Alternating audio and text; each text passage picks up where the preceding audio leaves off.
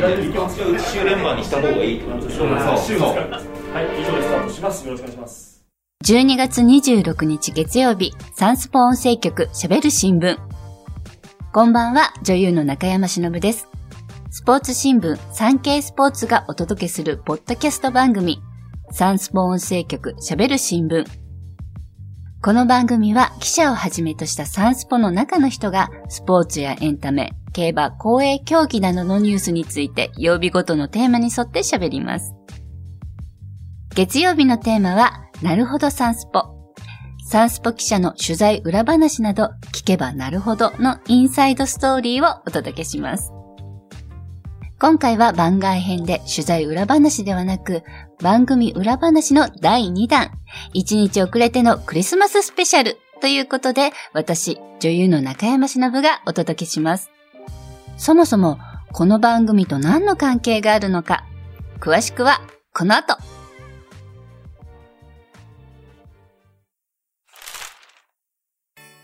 改めまして、今回は配信の都合上、1日遅れのクリスマスになってしまいましたけど、クリスマススペシャルということで、えーこの番組初のゲストをお招きしました。えー女優の中山忍さんです。よろしくお願いします。えー番組初のゲスト、しかも女優さんをお招きしての回ということで、オープニングからご登場いただきました。あの、長めの原稿を読んでいただき、ありがとうございます。いえいえ、なんか、えーっと、そしてですね、申し遅れましたけれども、私、えー今回の進行役を務めさせていただきます。産経スポーツ営業局の郡司美香と申します。よっえーっとですね。え何？次長次長なの？次長じゃないわよ。え？これでも次長ってなってるよ？いっか。カット。うん カットね。ねえ、そうなんですね。はいぐんちゃん、偉いですね。とんでもございませ偉くなんっ。たんですね。という、あの、やりとりをあの、聞いて、皆さんお分かりかと思いますけども、私、今、営業局におりますが、えー編集局で芸能記者を長くやっておりまして、えー中山忍さんとは、その時からの、えっとね、27、8年くらいの、えーとお付き合いがありましてそうですか今回進行役を務めることになりました。よろしくおはいよろし願いいたします。くお願いします。あの、実はですね、私、中山忍さんと今、あの、よそ行きで話しましたが、いつもは、忍ちんと、えっと、そうそうそう読んでおります。これ番組の中で、はい。忍ちん、忍ちんって言うと、はいちょっとどうなのかなと思うので、うん一応、中山さんとかっはいて済まして言ってみますが、はい。しのぶちんでいいと思います。なんかもう本当に、あの、もうぐんちゃんがかしこまってるとこそばゆくて、ゾクゾクしちゃうみたいな、そわそわしちゃうみたいな。そうですね。じゃあ、ぐんちゃん、忍ちんで、あのよろしくお行か願いしますせていただきたいと思います。まあ、あの、今回この番組裏話の回に、えー、しのぶちんがなぜ出演しているかというところなんですけども、えー実は、先週の12月22日、うんうん。えー発行発売の産経スポーツの紙面で S プラスというあのタイトルがついた企画のページなんですけども、ここでポッドキャスト特集をしました。出ました、ポッドキャスト。はい。まあこの番組のどうやって聞いたらいいのかうんとかっていう説明をあの紙面でしたものなんですけども、10月10日にこの、えっ、と喋る新聞、はいえースタートしたんですが、0回目予告編のナレーションを、えー長くお付き合いのあった中山忍さんにご無理を言いまして、とんでもございません。お願いをして担当していただきまして、わあ、ありがとうございました。そのこともですね、はいこの、えっと、S プラスのポッドキャスト特集で発表しております。そうなんですよね。3ヶ月後の種明かしとなりましたが、皆様お気づきになりましたでしょうか？で、今回はですね、はいあの、ポッドキャストのこともそうなんですけども、来年デビュー35周年。そうですね、そうなんです。えー、って感じですね。15歳でデビューして、え早30数年。まあ、え記念ごイヤまーというかかしてもしょう。がないでしょ？もう35周そうそうそう。違う違う。なんていうのかな。何？あの、いつから、その周年イヤーっていうんですか？うん。うん。スタートするの？って思うと、し、まあ、11月2日に、えっ、と、15歳の11月2日に、はいえっ、と、歌手デビューさせてもらったので、はいそこから数えると、まあ、えっ、と、来年の11月2日がまあ35周年っていうことなのかなって思ってるんですけど、はいまあ、周年イヤーのスタートというはい。感じでいいですかね？っていう。結構でございます。はい。はいで、その35周年、うんうんまあ来年迎えますけども、はいポッドキャスト、うん。えー、番組っていうのはい出演は今回、まあ当そうですね。然初めこういう。形では初めてです。で、あの、ね、ナレーション撮りさせていただいたんですけれども、私は割と軽い気持ちで、え？当日来てたんですえ？軽い気持ちだったの？大丈夫、大丈夫って。あの、ね、楽しく、ええあの、ナレーションさせてもらえばいいんだなって思ってきていて、で、ええあの、読む新聞っていうのはすごく新しいというか、うんうんあの、耳で聞いて、うんあの、新聞の内容を、こう、得られるっていうのは、なんかすごくいいなって、今の時代にとっても合ってるんだなって思ってたんですが、ただその、用語っていうんですかね。はい。言い慣れない、聞き慣れない、はい。Spotify、Apple Podcast、日本放送ポッドキャストステーション、言い慣れないの 特にが、Spotify。Spotify 言えない。何回言ってました？あれはすごい何回も言わせてもらいましたよね。なんかね、ふざけて言うと言えるんですよね。Spotify とか言うと。言うんだけどファイですかストピ、Spotify ともう、もうか言うと。今噛んだでしょ？感じがね。だからなんか真面目に言うと感すごい噛んじゃう。そういうのもなんかこう、ああ、時代ってこう、新しくどんどん進んでいくんだなっていうのに、それも、なんていうのかな。私はやっぱり活字で読むのが、うんあの、もともと好きなので、それは絶対と思いつつ、耳で聞く、あの、内容を理解していくっていうのは、また、その自分の好きなタイミングで聞けるとか、とっても新しくていいなと思うので、新しいことも、やっぱりこの、どんどん取り入れていきたいなと思わせてくれた、あの、時でしたね、うん今回。はい。結構バージョンが何バージョンか。そうなんですよ。なんかね、あれ意地悪って思うぐらい 予告編が、うんえ15秒、20秒、30秒っていううん3つのバージョンがあったじゃないですか。でも15秒は短いのに30秒と同じぐらいの情報量っていうんですかね。あの、さっき家になれない Spotify とかうん が間違えられないじゃないですか。うんもうすごいなんかそこで急にプレッシャーを感じて、あの、噛んじゃったんだよ、みたいな言い訳ですね。もう正直噛みまくっ噛みまくって、もう。もうできないって言って、えー練習する時間をくださいって言ってうんもらってやりましたよね。うん すいません、ご迷惑をおかけしました。とんでもございません。軽い気持ちで来てねと言っておきながら厳しい、あの仕事をさせてしまって大変、あの、スタッフも。あと3秒巻きで、みたいな。3秒が結構、っていうかね1秒でも結構、結構大変でしたね。ね、改めて1秒の長さっていうか、そうなんですよ。考えさせられましたね。なんか、この後すぐみたいな、あの、ドラマとかで、この後すぐ、なんとかなんとか、まあ、それももちろん大事ですけど、うんやっぱ、スポティファイとか、間違えられないじゃないですか。うん。いそうやいねや、なかなかでもいい勉強になりました。ありがとうございます。こちらこそ本当にありがとうございました。まあ、その、うん。まあ、しのぶちんが記念すべきポッドキャストデビューをした予告編、それから20秒バージョンはですね、はい今、あの、皆さんがお聞きいただいている Spotify だったり、Apple Podcast、あ、ダメダメ、Spotify や Apple Podcast スポティファイだよ。そう、はい、失礼いたしました。皆さんこれ冗談なので。冗談なんです。ごめんなさい。私が言いづらくて言ってるどうしましょう ?Spotify の人からこう連絡があったあり、して。怒られちゃう。いやいや、ごめんなさい。悪気はないんです。ー ですです。で、えーまあ、各種、えー聴取プラットフォームからうん聞くことができますので、ぜひ、あの、聞いてみてください。えっと、30秒、あーなど他のバージョンに関しては、えー今回の概要欄の方に、えーの書いておきますので、うんそこから、えっと、聞いてみてください。はい。では、先ほども少しお話ししたんですけども、えっ、と、中山忍さんは来年、2023年でデビュー35周年を迎えるとはい。いうこがとになりま。した。えっと、実はですね、うんあの、この番組、えー私が司会というか、アイデア役を務めるということで、会社の資料部の方に行きまして、はい。過去の記事をいろいろ漁ってきました。漁ってきていろいろ読み返したり してまして、しい。あの、ちょっとご紹介させていただきますと、デビューは昭和63年、1988年、はい。ドラマですね。はい、ドラマです。男だろ。はい。まあ、すごいタイトルですけどね。あの、当時の紙面記事を見ますと、中山美穂さんの妹、うんえーデビューということで大きな見出しが踊っていました。覚えてますか？あ、覚えてます。はい。うんよく。うんそれはね、そうですね。まあその通りなんですけど、当時は、うん、なんて言うんですかね。私ちょっとひねくれてたので、うん10代の頃、中山美穂の妹もそのままなんですけど、が、の方が大きくて、中山忍の方が、まあ小さいわけですよ。文字の大きさとしては。うんまあ今思うとまあそうだよねって思うんですけど、まあ当時15歳の私は若干、え、中山忍はどっていう、私はどこへ行ってしまうのみたいな、えっと、無駄に悩むっていうんですかね。うんうんうんうんちょっと10代ひねくれてた時代があったので、うん、それはちょっとなんて言うんですかね。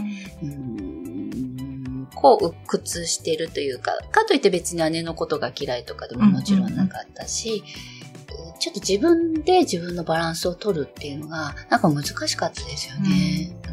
まあ、そういう葛藤がうんうんまだ少女時代に少女時代ね。は あったということですね。はいまあ、当時はだから、その頃姉妹でご活躍というか、うんされてた方が、えー荻野目恵子さん、陽子さん、うんうん原田喜和子さん、ああ、さんっていう、はい。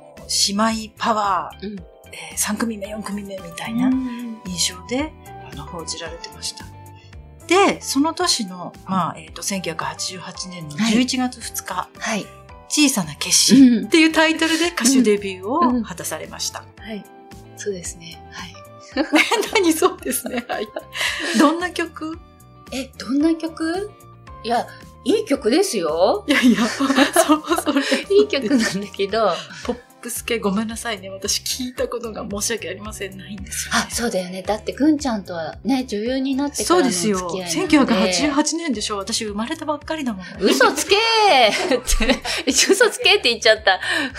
嘘をつけーあのまあ、まあ若かったですよね。えっ、と、何に聞かれたんだっけ？小さな決心はなんかまあちょっとこうその10代のうんこう内気な女の子が好きな人がいるけどうまく言えないし恥ずかしいし照れくさいしみたいななんかこう、10代恥ずかしいみたいな、うんそういうこう可愛らしい曲でしたね。本当に。まあ、またもやその当時のあの記事の紹介になるんですけどね。えっと、サンスポの兄弟誌で、うんあの、産経新聞社が出している夕刊誌で、夕刊富士というタブロの新聞があるんですけども、ここにはですね、その当時の小さな決心についてですね、まあ、あの、忍ぶちのことについてですね、はい。薬師丸、桃江に化ける。という、あの、書かれていたんですね、おこれ。重いです薬師丸、え、薬師丸ひろ子さんにのおっとり系とまで書かれていました。そうなんですかね。ええすごいいい風に書いていただきましたね。ありがとうございます。で 当時のあの写真もありまして、はい。渋谷公会堂？今は、いえっ、、と、LINE キューブ渋谷っていうのかしら？渋谷区役所のところ、うん NHK の前にあるホールで、ミニスカを履いてまして、はい。楽しげに歌ってるそうですか。姿が。本当になんか、独特の衣装でしたよね。当時ああいうのが流行ってたんですかね。ミニスカートで、なんかこう、な中に、なんだろう、パニエっていうんですかね。ふわふわっとしたものを履いて、スカートふんわりさせて、なんか白いタイツとか、頭にはリボンつけて、必ずつけてたし、あれなんですかね今は見ない独特の感じ。そうですね。どう、どうなんだろう。うんね気に入ってました、当時あの衣装。あ、当時ね、何も考えずに着てました。あの、着せられるがままに着てた。まあ、そうですよね。ね新人ですものね。はい歌手なんかとしても、ね。私、その身長が、えっと、165ぐらいなんですけど、大きいですよね。ね、当時は、その、いわゆるアイドルと呼ばれる人たちの中では、高し、背が高い方だったんですよね。で、それは私、全然何も気にしてなかったんですけど、その当時の、その、衣装というか、まあ、イメージとしては、あの、可愛らしい、小さくて可愛らしいみたいな風に見てもらいたかったようで、あの、背が高いのがバレないようにするのが大変だったって後にその当時衣装担当してくださった方に教えてみて、え、そうなんだって思って。で、だからその取材とかで初めましてってお会いすると、あ、意外と背高いんですねって言われることが、あの当時すごい多かったんですよ。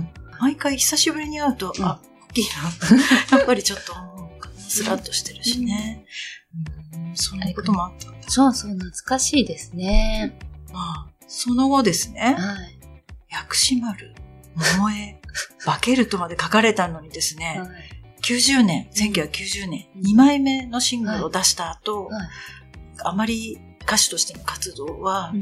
こう、少なくなっていたようなんですけど、そうですね。多分、本当に、えっと、レコーディングをして、まあ、CD ですね。CD として発売して、イベントやったり、コンサートやらせてもらったのは、本当に3年ぐらいなんじゃないかなって思います。で、その後イベントとかで歌わせてもらったりっていうのはあったと思うんですが、だからまあ、短いといえば短かったですよね。その後はもう女優さんになりたいと思って、ねお芝居の方に進んだので、なんで今回、その、うん。私が今歌手のことを深く深く、しかもなんかちょっと意地悪うん。な ことも含めて聞いたのかというとですね、来年のはい。1月18日、うん、歳の誕生日にですね、うん、そこも隠さなくていいの。あいいんですか？いいのいいの。50歳になり50ます。歳のた、です。50歳の誕生日にですね、丸の内のコットンクラブで、えっと、ライブを。えー行うことになった。うんうんということで、はい。ちょっと歌のお話を長めに今、うん。あの、聞いてはい。いました。まあ、35周年、うん。それから50 50歳。50と歳いうこともあっての企画だとと思うんですけど、ちょっとこれを、こういうライブをやろうと思ったきっかけと、はい。あのまあ、経緯っていうか、うん。今日までの経緯教えていただけますそうかですね。あの、私本当に、まるっきり、こういうライブという形で歌を歌うことはもうないと思ってたんです。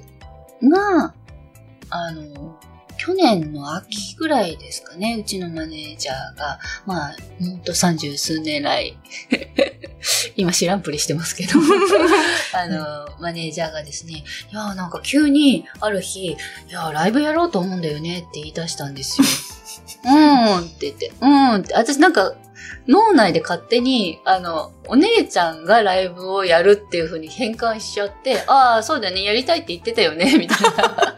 返事をしたら、で、よくよく話を聞くと、え、え、あ、私ですか？みたいな。うん。で、びっくりして、ああ、そうなんだって、そんな風に思ったことなかったけど、えやる？みたいな。まあ、本当に初めはそういうことからスタートしたんですけれども、で、まあ今年の1月に、本当はあの、開催する予定だったんですが、いろいろこう、その時の、まあコロナ禍ということもあって、い、ろいろ、まあ、み今じゃなくていいんじゃないかと、はい。みんなが安全安心でやらせてもらう時がこの先もし来るなら、その時まで、まあ、ややらせてもらえるならややらせてもらって、で、うん。1月のと段階では、まあ、じゃあ中止にしましょうっていうね、せその時、あの、もうチケット取っていただいたり、一応うん。ね、あの、東京以外の方は、飛行機のチケット取ってくださったりとか、うん。いろいろ手配してくださってたと思うんですが、でもやっぱみんな安全な方がいいよねって思って、その時は中止にしたんですね。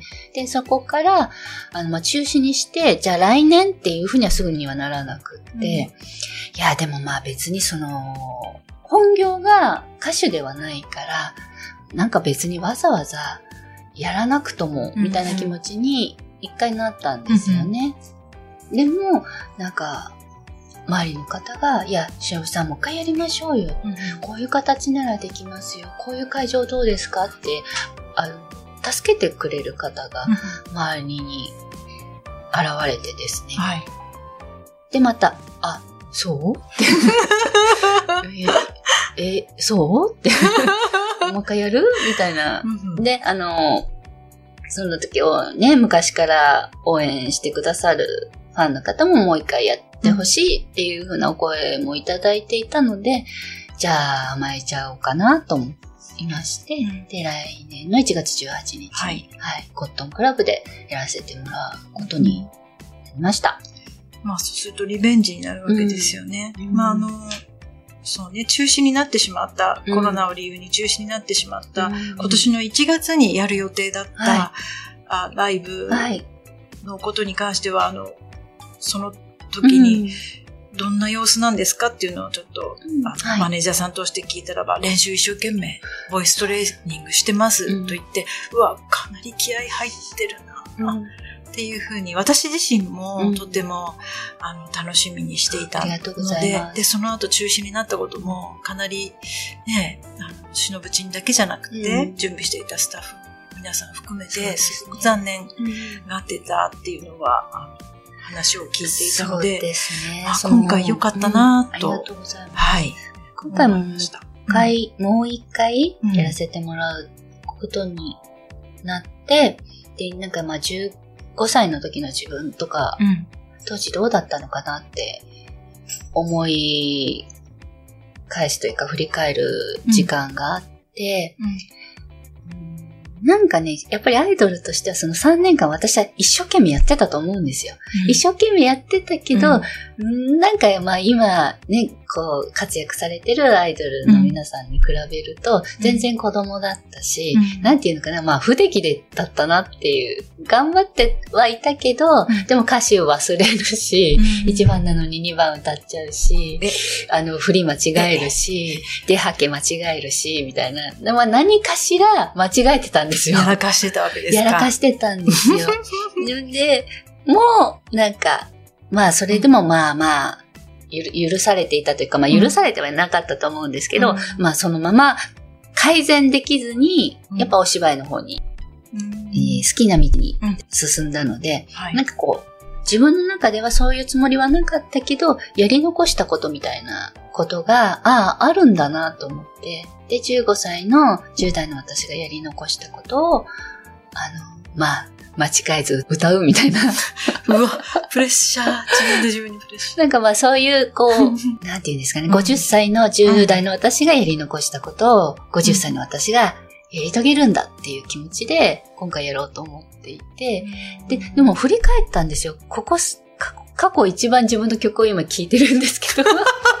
当時でも聞いてなかったのに。いや、でも、いや、当時も聴いてたんですよ。うん、聞いてたけど、なんで間違えてたんだろうと思って、でそれはやっぱり自分の中に、なんかちゃんとの、なんか腑に落ちるって言葉あるじゃないですか。それがちゃんと腑に落ちてなかったんだろうな。それは歌詞なのかしら？歌詞なのか世界観なのかわかんないですけど、その、自分が表現しようと思ってやってなかったんだなって、覚えてやるみたいな。はい。じゃあそう言うとなんか申し訳ないんですけど、なんかその時、今だったらその、その女優の道に進んで、培ってきたものとか、自分がこれを、この人のこういうところがいいと思うから、私はそれを表現したいみたいな女優でやってきたことを、はいもう歌にうんも投影してやってみたい。それが50歳の私のチャレンジかなって思ってます。すごい真面目なこと言うと。まあ、ざっくばらんに言うと間違えずにやりたいっていう。いやいやいやいや、曲へのね、ねきっと解釈がうん。15歳の時とは、今また多分同じ単語でもそうですね。全く違って感じたりすると思うんで、それはとっても、あの、いい、トライ、うん挑戦かなといそううふうに。うん思います。でもあれなんですよ、友達には、当時を知ってる友達は、あ、ね、そんなうまくやろうとしないでねって言われていて、うんえ、なんで？って言ったら、途中で、あれなんだっけって思ってるところが良かったんだから。あ、そうなの失礼しましたって言って。そうなるね。でも、どうしましょう。結構それ自分で自分にプレッシャーじゃないですか？そのだって、歌詞を覚えなくて、音程もなかなか決まんなくそう、て、リズムね。はけ間違えてっていうのを、うんノーミスでそうそうそう。1月18日。ややりたいやりたい。いやーちょっと遠くで笑ってる人がいる。そう、今マネージャーさんが鼻で、って笑ったね。そんなことできるのかしらっていう、うんでしたね。そうそう。できなくても、許して。やるつもりで頑張るから。そうね。まあ一生懸命。まあ、でもそうですね。うんまあでもノーミスでやることが、まあ目的じゃないっていうか、ね。当時はやっぱり、ねあの、私、そん、やることに一生懸命で、うんうん楽しむはい。っていうのとはちょっと違ったのかなって最近思うんですよ。だから、まあ、自分が楽しく歌って、何よりも来てくださる、聞いてくださるお客様に楽しんでもらうっていうのを一番にやりたいなと思って。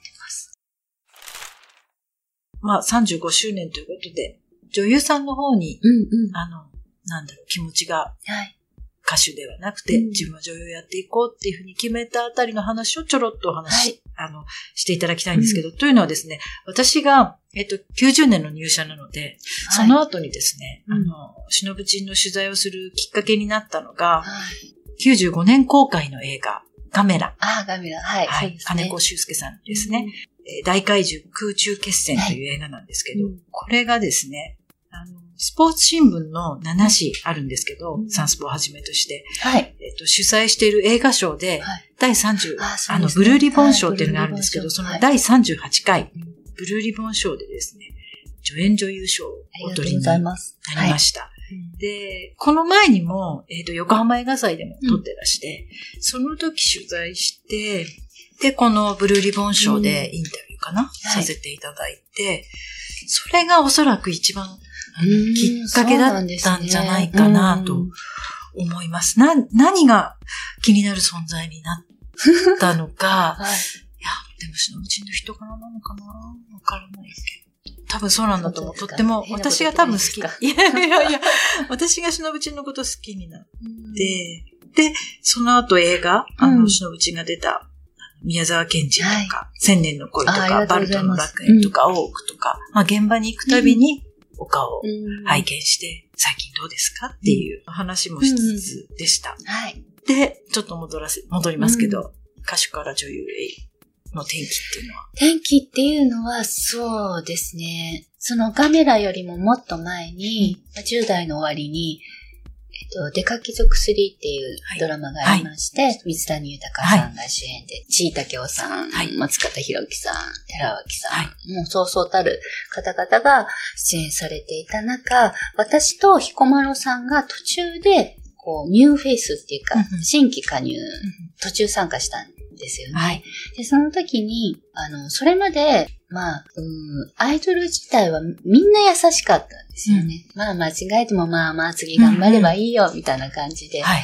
まあ、優しくされてきて、まあ、そこで頑張りきれなかった自分がお芝居の世界に移動するともう、なんか全然許してもらえないんですよね。間違えたらできるまでやれ、みたいな。はいもう泣いても許してもらえないみたいなうん世界で、ああ、大変だなって思いつつも、やったら、あ、今のでいいんだよって、今の OK って言われた時にすごい達成感みたいなものを、まあ芸能界入って初めて感じたと言いますか。かといって別にお芝居が上手かったわけでも何でもないので、本当に。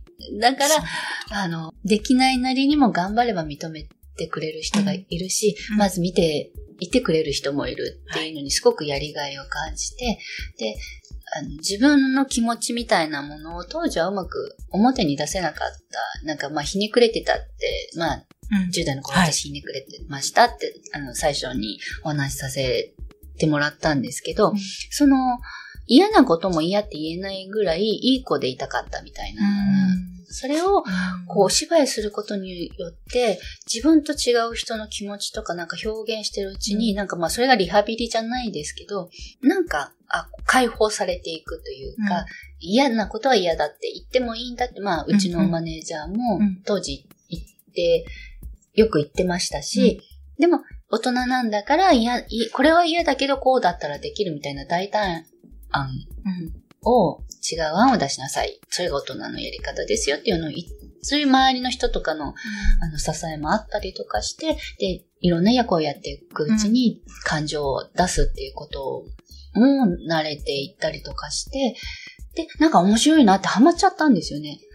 うん。お芝居にね。お芝居、なんお芝居面白いって、まあうん。シンプルに思って、うんうん。で、それは今も変わらなくって、うん。やってもやっても飽きないっていうか、やってもやっても、ああ、あの時こうすればよかったな、とか、ああ、あの人、あの時一緒にやらせてもらった役者さんうん。が、こういう表情してくれたからこういう風になったんだな、とか、なんか飽きない、なんか面白い、うん。今もずっと面白いっていうものに出会えて、で、まあ、そうは言っても本当に、あの、上手というか、上手ではなかった。今でも下手くそだと思ってるんですけど、うん。それがガメラに出会って、はい。で、それまではなんて言うんですかね、こう、頼りないというか、はい。病弱とかお嬢様みはいたい。なそういう役が多かった中、長峰真由美っていう役に出会って、私あのうん。役を本当に心からやりたいと思ったんですよ。で、オーディションだったんですけど、はい事前に、あまあ、やるテストの台本もらって、で、覚えていって、演じて、っていう、まあ、姿勢を評価してもらえたのかうん。なと思うんですけど、この長峰真由美っていう人が、あの、どんな状況であっても、私できませんって泣かない人だと思ったんですね。うん。うん。それを、私の好きな長峰真由美さんの、こういうところを見てもらいたいって、こう、お芝居に挑んで、それを見ていただいて、いただけた賞じゃないですか、ブルーリボン賞。そうね。うんそれがとっても私の中で励みになったんですよ。うんあ、これで私、何にもできなかったけど、うん何にもできないけど、女優賞をもらったからにうんは女優としてやっていっていいんだなと思って。うんそうね。うん確かに、今、あの、しのぶちん自分で言ってたけど、しのぶちんがそれまで持ってたイメージって、ふわーんっていうか、ふわーんっていうか、ふ わそうですかね。うん。ふわ、ふわふわというか、うん。優しくておっとりしていて、でもそういう一面じゃない部分が、あの役を通して出た強さみたいなものとか、まあそれは本来ね、自分の中にある部分。で、実は、中山忍ち、あ、忍ちんだって、中山忍って、結構、私は今ですよ、うん。結構きつい人ああ、でもね、そういう面は絶対あると思うんですが。よね。ね、そりゃそう。だったら、ぼーっと生きてるから、なんか 違う違う。思ってもらってる、なんかふんわりみたいに思ってもらってるだけで。芯はね、そうかなり本当はせっかちだと思うし。なうん まあ自分に対して厳しい人だろうな。そうでもありません。そんな。急に。というふうに思ってますよ。だからあなねね、うん。何度も何度も Spotify を Spotify。違う、そればっかり言っちゃいけないんれ、あの、取り直して。いえ？何度も何度もね、自分からもう一回やります、もう一回やりますって言っていただいて。ええ大事じゃないですか。日本放送ポッドキャストステーション。言いづらい。言いづらいもう一回ね。言おうか。日本放送ポッドキャストステーション。あ素晴らしい。気持ちいい。言えましたね。あの、秒、15秒とか言われなかったら言えるんですよ。そうなんだよね。まあまあ、本当に。まあ、皆さんあの、今まで聞いていただいて、しのぶちんのね、うん中山しのぶさんの性格というか、どういう女性かっていうのは、なんとなく分かっていただけたんじゃないかな、というふうに、そうかな。えっと、ええ、思っています。ありがとうございます。いえいえ。50歳に来年1月18日になって、はい。まああの、10代でうんうん。ははいろいろ葛藤があり、い。20代ではいろんな演技のね、うんあの、壁にぶち当たり、はい。そして30代で、まあいろいろな面で、まあ映画に出たり、代表作ができたり、ドラマのね。40代、いや、まあ結婚もせずに過ぎ、小さいましたね。そして、結婚もしないです。すごいちっちゃい声で言うから分かんなかった。気を使わないです、ここは。あそうですね。すね人生に迷い。あ、別に結婚は全てではありません。これは断じて。そうですね。そう思います。はい。あの、これは、なんでしょうか。芸能記者の宿命として、やっうんぱりそこはね、必ず聞かなきゃいけないですし、うん注意を払っているというところで、あ、あの、ちょっと今発言してしまいましたけれども、申し訳ございません。とんでもないです。でですねはい、50代、どんな50代を目指すというか、そうですね。本当に、まあ皆さん、例えば同年代の方でもそうだと思うんですけど、ある程度こう年齢を重ねてくるっていうことは、やっぱ大変じゃないですか。大変。なんかここまで来てね、大変だったねっていう気持ちも。びっくりした。私に言ってるのかと思った。うん。まあ、ちゃんも、ね、同世代といえば同世代ということ同世代といえばって。ちょっとお姉さんな。うちはちょっとお姉さんのかなりねぐんちゃんも、まあ、長く、こう、仕事をしててもしてなくても、うん。年齢を重ねてきて、うん。生きてるだけで大変じゃないですか。でも、うん。これからは50歳、これからは、うん。まあ、楽しく、うん。あの、やりたいなって、決して、まあ多分これからも楽じゃないと思うんですけど、まあどうせ大変なんだから、楽しくうん。いろんなことを、笑って乗り越えていこう、やっていこう。ちょっとあの人ふざけてんじゃないって思われるぐらい 楽しくやっていきたいですね。あの、本当にライブもセットリストセトリって言うんですって。初めて聞いたのね。そうなの。セトリ、しのぶさん、セトリどうしますかって言われて、セトリって何？って聞いたぐらい。えーと、セットリストです。うーん、曲ってこと？みたいな。もうほんとそれぐらい、まあ30年ぶりってそういうことなんだなっていね。うことで、まあ最初は本当に自分の曲はそんなに歌わないつもりだったんですよ。なんか、こう、割とシンプルで、短くってうん。元気が出る昭和の明るい曲をたくさん歌いたいなって思ってたんですけど、うん。でもファンの方のお声とか、やっぱり当時の曲をたくさん聴きたいって言ってくださる声が多くて、ええそうですか？みたいな 気持ちで、だからまあ私も予習復習しますが、皆さんもしてきてねっていうのをこう、声を大にして言いたいです。あれでしょ？なんコールレスポンスみたいな、あの、コールってああ、はい。あった？当時は。当時は本当ありましたよ。びあの、当時ののぶとい声で、しのぶ、しのぶみたいなそうそう、ありました、ありました。ね、楽しかったね。それ聞けるかな？それはちょっと、まあほら、50歳だから、そこまでは大丈夫なんだけど、でもあの、新たにこう、パンフレットっていうんですかね、記念に、あの、パンフレット的な、えっ、と、ものを作ってもらって、で、うん。そこに新しく取り下ろした写真と、その、幼少期から今までのこう、うん。いろんなはい。オフショットをメインに、たくさん写真が掲載してもらって、当時の思い出を振り返るみたいなコメント、インタビューもしてもらったので、なんかそれもなかなか見応えがあるんじゃないかなって。思うのでムみたいなものですか？うん、あ、そうですあね。今ちょっとマネージャーさんに手元にいただきました。中身は喋るなと、うん。今、小声で囁かれたんですけど、うわすごいいっぱい。そうなんですよ。何そのこれ写真集みたいだね。あ、なんか本当に写真集みたいに作ってもらって、で、あの、新たにうん。撮り下ろしてもらった写真は、しのぶさんどういうイメージで撮りたいですか？って聞かれた時に、うん私すごい悩んじゃって、うん。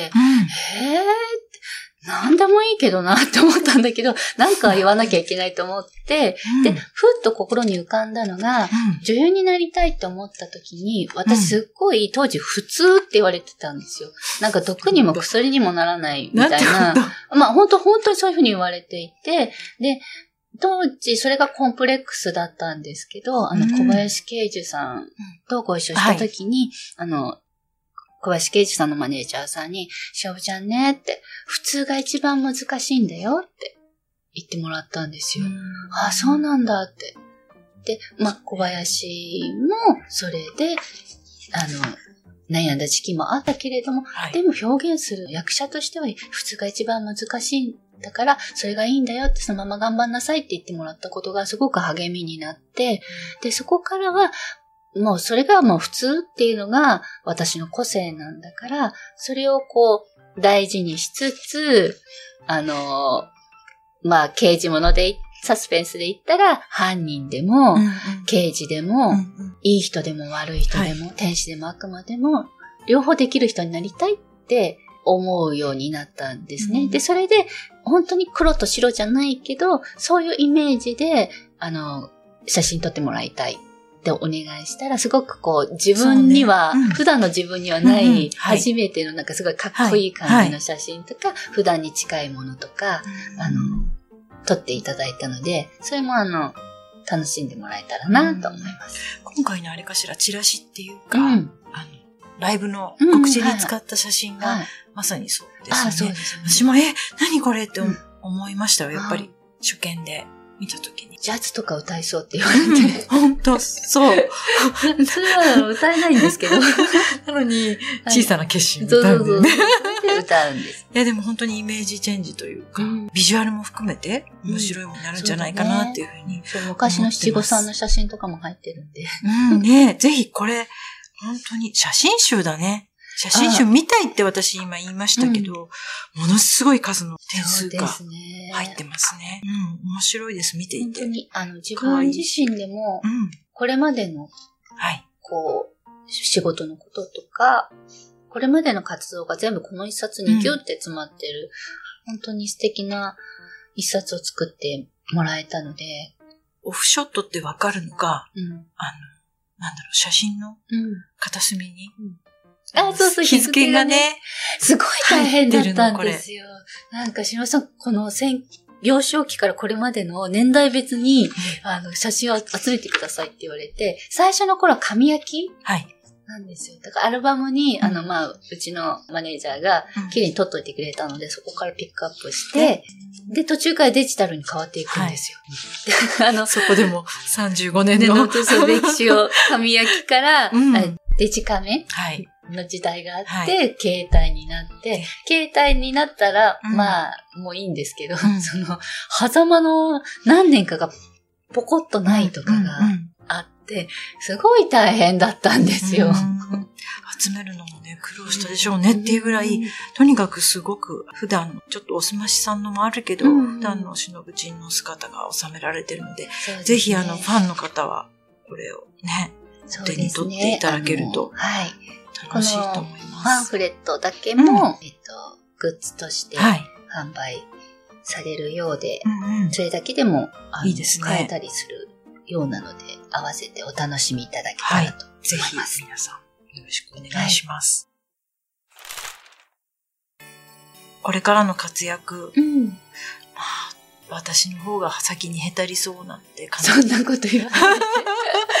あの、ではありますけれども、はサンケイスポーツとしては応援していきますので、あ、ありがとうございます。ぜひこれからもよろしくお願いよろしいたしまくお願いす。します。私は本当に活字の力を信じているので、昔から趣味は読書、本、字を読むのが好き、はい誰かがちゃんと書いてくれた文章が好き、はい読むのが楽しみなので、はい。それを紙でも読みたいし、ポッドキャストで耳からも聞いてみたい。なんとさえ宣伝してそうくれて。なのだって私、アナログ人間だから、時代についていくために、ポッドキャスト聞け、聞かなくっちゃ。そう。よろしくお願はいい、します。よろしくお願いします。えっと、では、エンディングも引き続き、はい。えー中山忍さんにお願いします。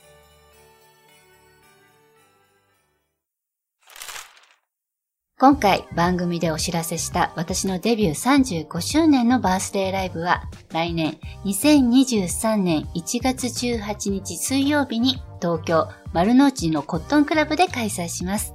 皆様とお会いできるのを楽しみにしています。また番組では皆様からのご意見ご感想をお待ちしています。SNS に投稿する際は番組名、ハッシュタグ、喋る新聞。喋るはひらがな、新聞は漢字。月曜日のテーマ名、ハッシュタグすべてカタカナで、なるほどサンスポをつけてください。SNS 以外からは概要欄の専用フォームからも送信可能です。毎週月水金曜日の午後5時頃より配信中。サンスポ音声局喋る新聞。今週のラインナップ、あさって水曜日は、聞きときサンスポ。